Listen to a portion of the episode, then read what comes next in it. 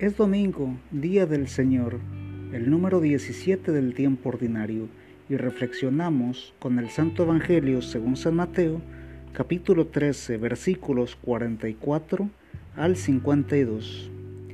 El reino de los cielos es como un tesoro escondido en un terreno. Un hombre encuentra el tesoro y lo vuelve a esconder allí mismo.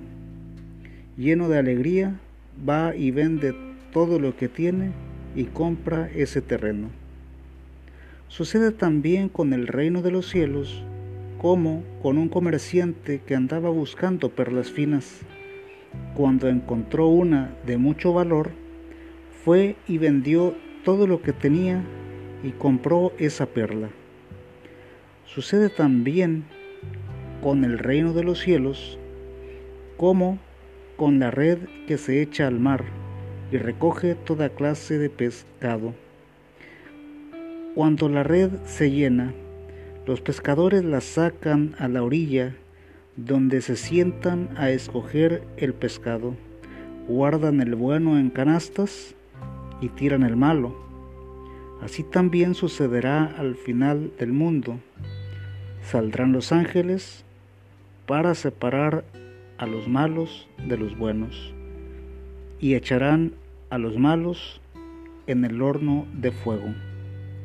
Entonces vendrán el llanto y la desesperación. Jesús preguntó, ¿entienden ustedes todo esto? Sí, contestaron ellos.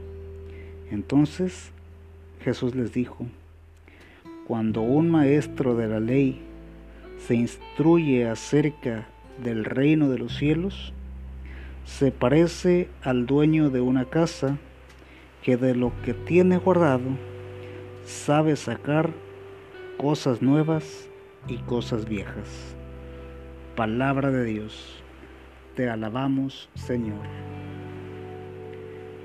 En este pasaje del Evangelio, quiero centrarme en lo que es la parábola de la perla de gran valor.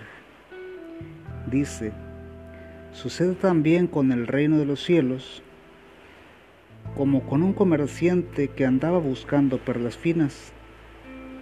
Cuando encontró una de mucho valor, fue y vendió todo lo que tenía y compró esa perla.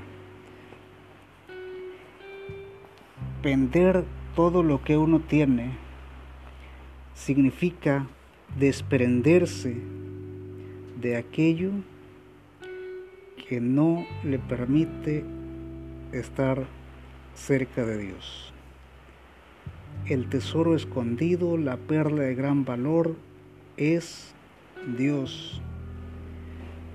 Entonces, para acceder a Dios necesitamos desprendernos de nuestras seguridades humanas.